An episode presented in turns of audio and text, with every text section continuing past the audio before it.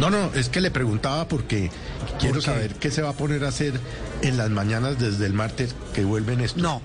No, no, no, no, a ver, eso sí, me- eh, a ver. No, solo digo. Felipe, no. ¿A dormir o qué?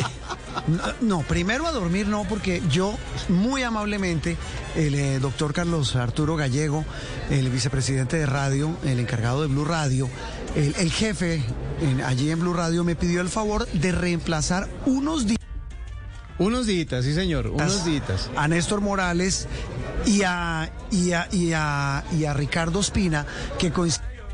Ya el martes estará el equipo titular.